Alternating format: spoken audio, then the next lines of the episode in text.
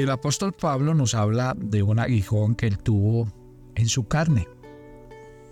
Y hablar del tema de los aguijones es un tema interesante porque muchas veces se puede ver reflejados en la vida de una persona en situaciones físicas, mentales, emocionales o espirituales.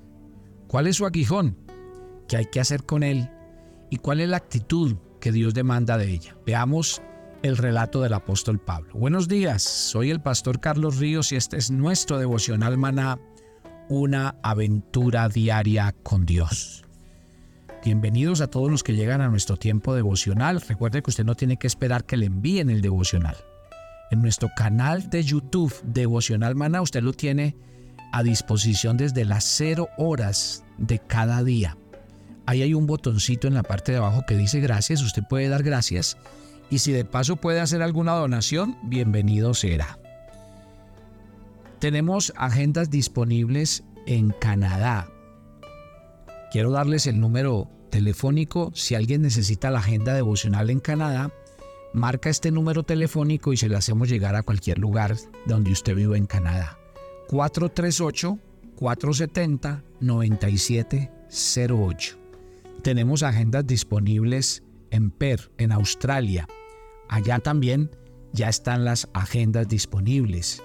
Tenemos las agendas eh, devocional en Francia para todo el que la requiera en Europa.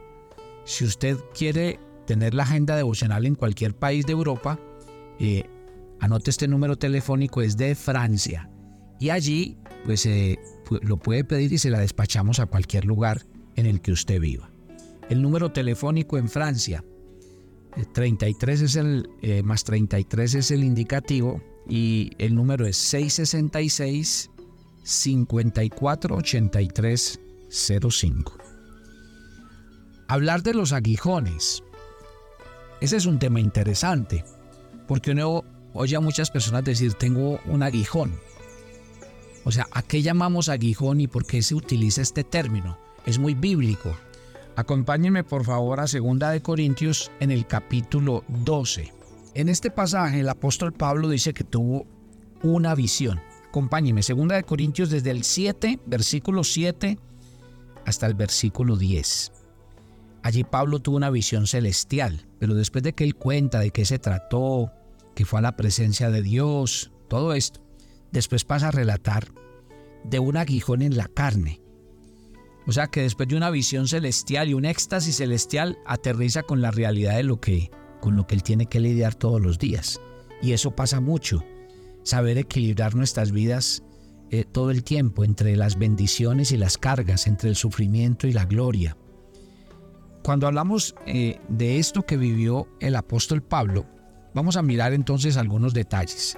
En primer lugar, podríamos decir que el aguijón es un sufrimiento inevitable. ¿Qué quiere decir eso? Miren lo que dice el verso 7 de este pasaje que estamos leyendo, segunda de Corintios capítulo 12. Y para que la grandeza de las revelaciones no me exaltase desmedidamente, me fue dado un aguijón en mi carne, un mensajero de Satanás que me abofetee, para que no me enaltezca sobremanera. ¿Y qué quiere decir eso? Mire a lo largo de la vida, mire a las personas que están a su alrededor, aún a las personas a las que usted cree que es que les va siempre bien y nunca les pasa nada malo. Eso es mentiras, porque no hay vida sin dolor. Es imposible pasar por la vida sin sufrir. El sufrimiento es inevitable. El sufrimiento de Pablo, en este caso, es tanto físico como espiritual.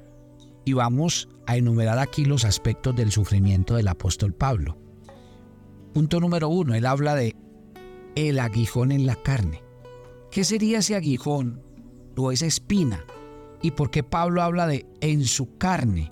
Bueno, hay muchas ideas y pues yo creo que ninguna respuesta es concluyente, porque hay muchas posiciones respecto a esto. Calvino creía que el aguijón en la carne eran las tentaciones espirituales.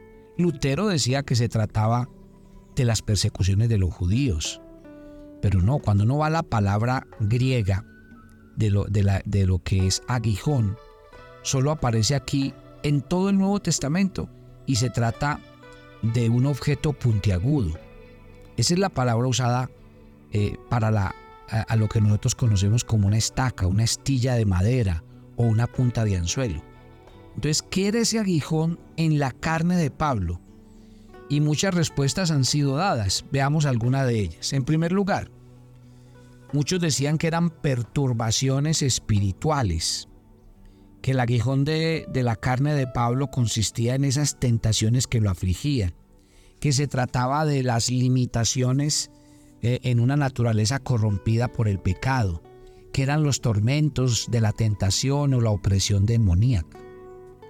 Otros hablaban que los aguijones de Pablo eran esas persecuciones y oposición de la que hemos hablado toda la semana.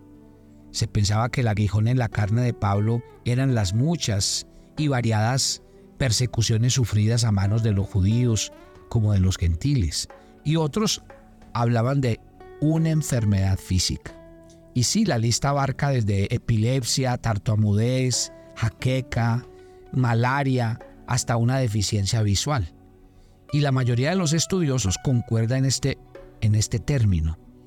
¿Por qué? Porque dice que Pablo soportaba mucho dolor físico. Y, realmente déjeme decirle, dentro de todas las especulaciones que hay, la más cercana es esta, que lo que Pablo tenía era un problema en su ojo, eh, en uno de sus ojos, que no solamente tenía problemas para ver, sino que además de eso eh, le, causaba aflicción, le causaba dolor. Cuando hablamos de esto y de lo que significan las tentaciones, podríamos hablarlo en términos generales. Y los aguijones tienen que ver con aquellas situaciones que, que nos doblan, que nos humillan, que a veces en la autopista de la vida nos hacen detener. Si ven, hay personas que en muchos sentidos pueden tener un aguijón. Ya les decía, puede ser físico, puede ser mental, puede ser emocional, para otros puede ser hasta financiero o de sus seres más queridos. Y cuando esas cosas pasan, de pronto nos, nos bajoneamos mucho. Y cuando esas cosas pasan, sentimos como que, como que nos aterrizan, como que hay algo en nosotros que dice, wow, no toda la vida es como uno piensa o como uno cree o como uno quisiera que pasara. Hay cosas que nos aterrizan. Y bueno, sigamos hablando de lo que significó para Pablo este aguijón de lo que él habla. Mire que Pablo en el, en el texto que estamos leyendo de 2 de Corintios capítulo 12, dice que Pablo oró tres veces al Señor para que le quitara esto. ¿Se acuerda que también Jesús oró tres veces en Getsemaní para que el Señor le quitara el cáliz y el Padre no le dijo absolutamente nada porque Jesús terminó sacando la conclusión él mismo? No se haga mi voluntad, sino la tuya. Pablo oró tres veces para que Dios le quitara el aguijón de su carne, pero la respuesta de Dios no fue quitarle su aguijón, sino lo que Dios le respondió fue, con la fuerza para soportar la situación. Y esto es muy importante que nosotros lo entendamos. Dios no siempre nos libra de los sufrimientos, pero nos da la gracia para enfrentarlos victoriosamente. Pablo oró al Señor en, esa aflicción específicamente y oró con insistencia, porque cuando dice que oró tres veces no quiere decir que él repetidamente buscó al Señor y le dijo que le quitara esto. En muchos devocionales me han oído decirles a ustedes, Dios está tratando con nosotros. Dios está forjando el carácter en nosotros. Mire, de analogías está llena la vida. Si usted quiere darle talla a un tronco de madera, tiene que trabajar sobre él. El cepillo lo va a pulir.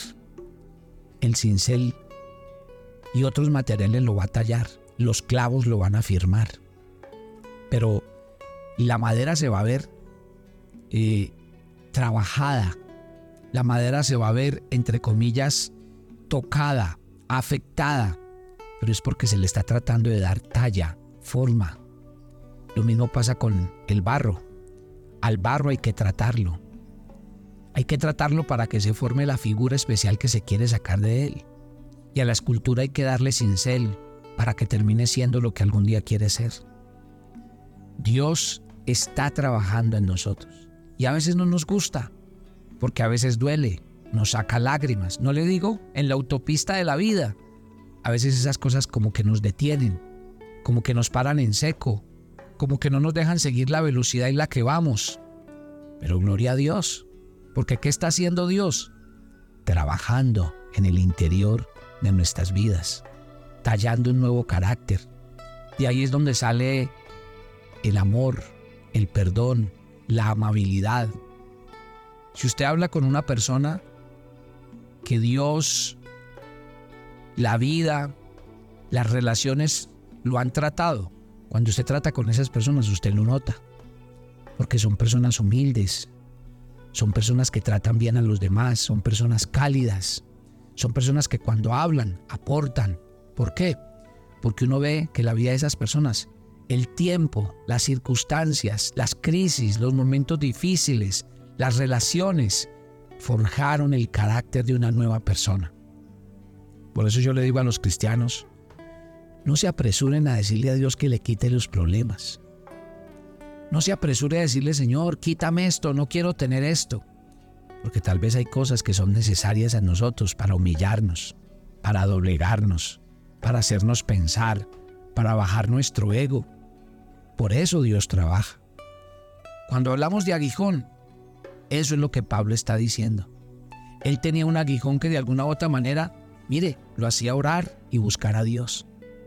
Yo a veces molesto y le digo a la gente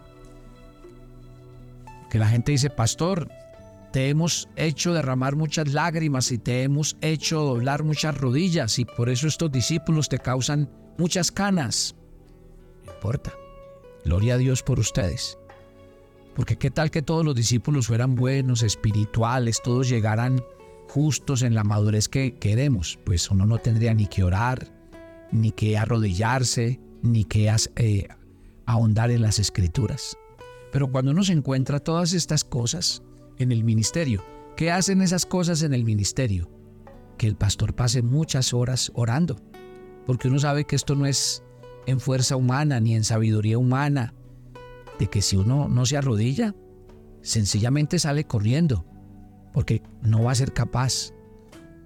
Cualquier cosa que uno haga dentro del ministerio para Dios, para su obra y sobre todo para las ovejas del Señor, requiere una gran entrega.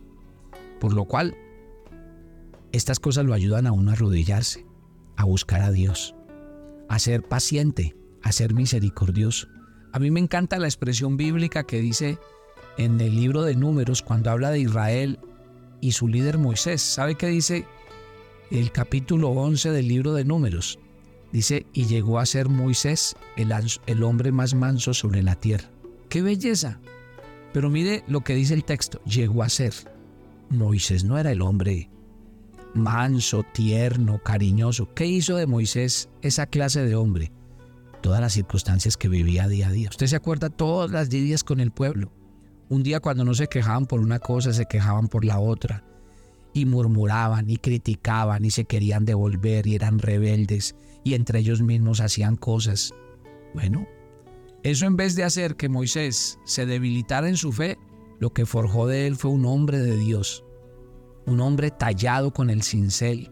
Un hombre tallado en el taller del maestro.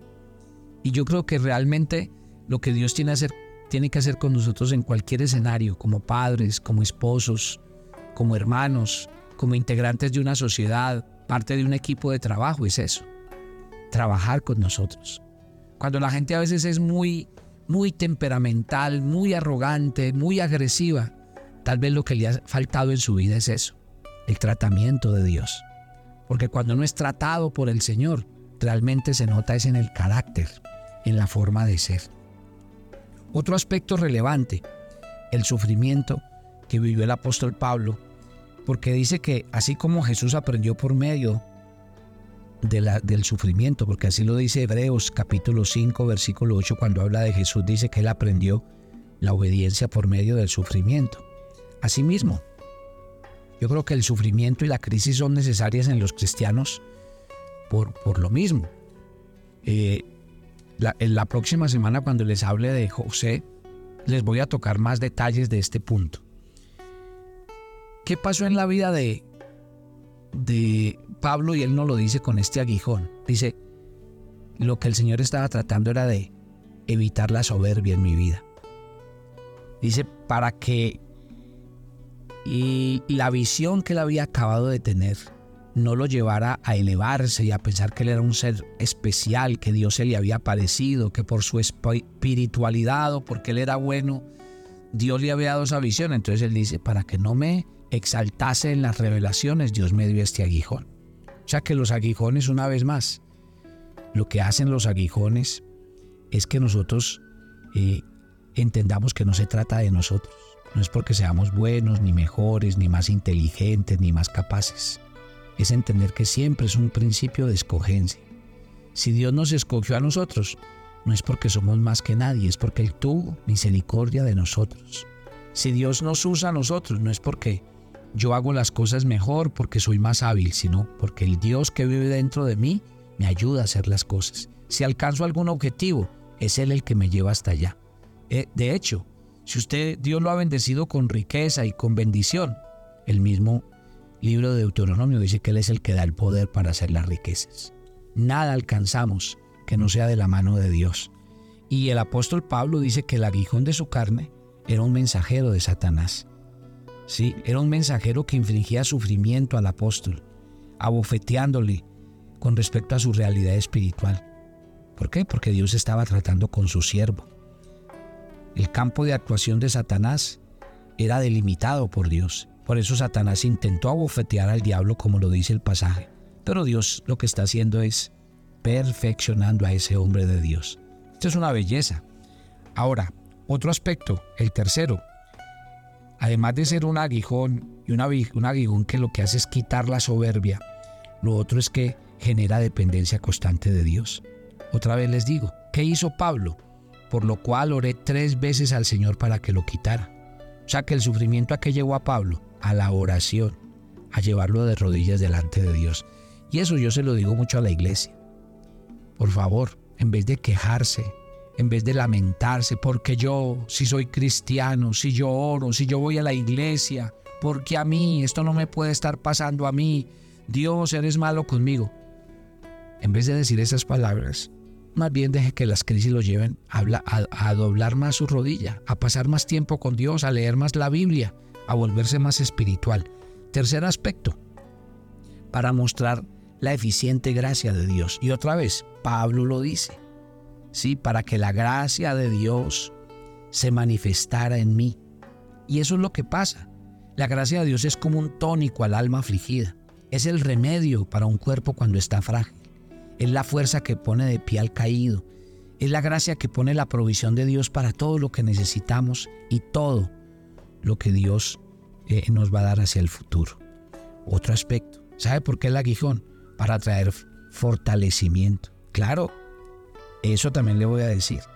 Si usted sufre, el tiempo y las circunstancias harán de usted una persona muy fuerte, muy afirmada en el Señor. Porque los sufrimientos o acaban a una persona y la destruyen o la hacen fuerte, la hacen decidida, confiada. En este caso, no en nosotros mismos, sino en el Señor. Y por eso Pablo utilizó esta palabra. Cuando somos débiles, somos fuertes.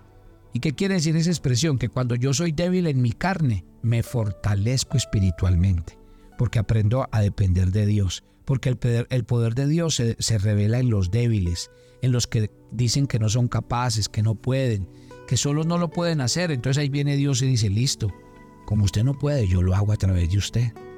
Gloria a Dios. Gloria a Dios. Yo me encuentro con muchas personas en el camino y a veces les hago desafíos. Tengo más miedo cuando una persona me dice, yo puedo, yo soy capaz de hacer eso, que cuando alguien me dice, pastor, yo no soy capaz, pero si usted y Dios me hacen ese llamado, lo acepto. Gloria a Dios, me encanta oír esas palabras. En cambio, cuando alguien puede, es como complicado porque a veces creemos que nos las sabemos todas o que porque tenemos una profesión o porque hacemos algo somos las personas indicadas. Deje que Dios hable a su corazón esta mañana. Ore conmigo. Padre, gracias por este día. Gracias por tu palabra. Si Dios no ha removido algo en tu vida que es un aguijón, no es porque Dios no te ame. Dios amaba a Pablo, pero su aguijón llevó a Pablo a arrodillarse, a ser un gran hombre de Dios. Hay cosas en tu vida que Dios las va a usar para fortalecer tu carácter, tu ser interior, para hacer de ti un hombre y una mujer de Dios. Simplemente créele a Él. Él siempre tendrá el control y te dará la sabiduría que tu vida necesita para ir de gloria en gloria. Padre, gracias por esta mañana, por cada oyente de Maná. Pido tu bendición sobre todos ellos y gracias porque a través de estos audios estás levantando hombres y mujeres de Dios, hombres y mujeres fortalecidos espiritualmente, porque aprenden a confiar y a creer en el Señor hasta el último momento. Te alabamos, te bendecimos y te damos gracias en Cristo Jesús. Y yo los espero mañana en nuestro viernes de oración hermana. Bendiciones para todos.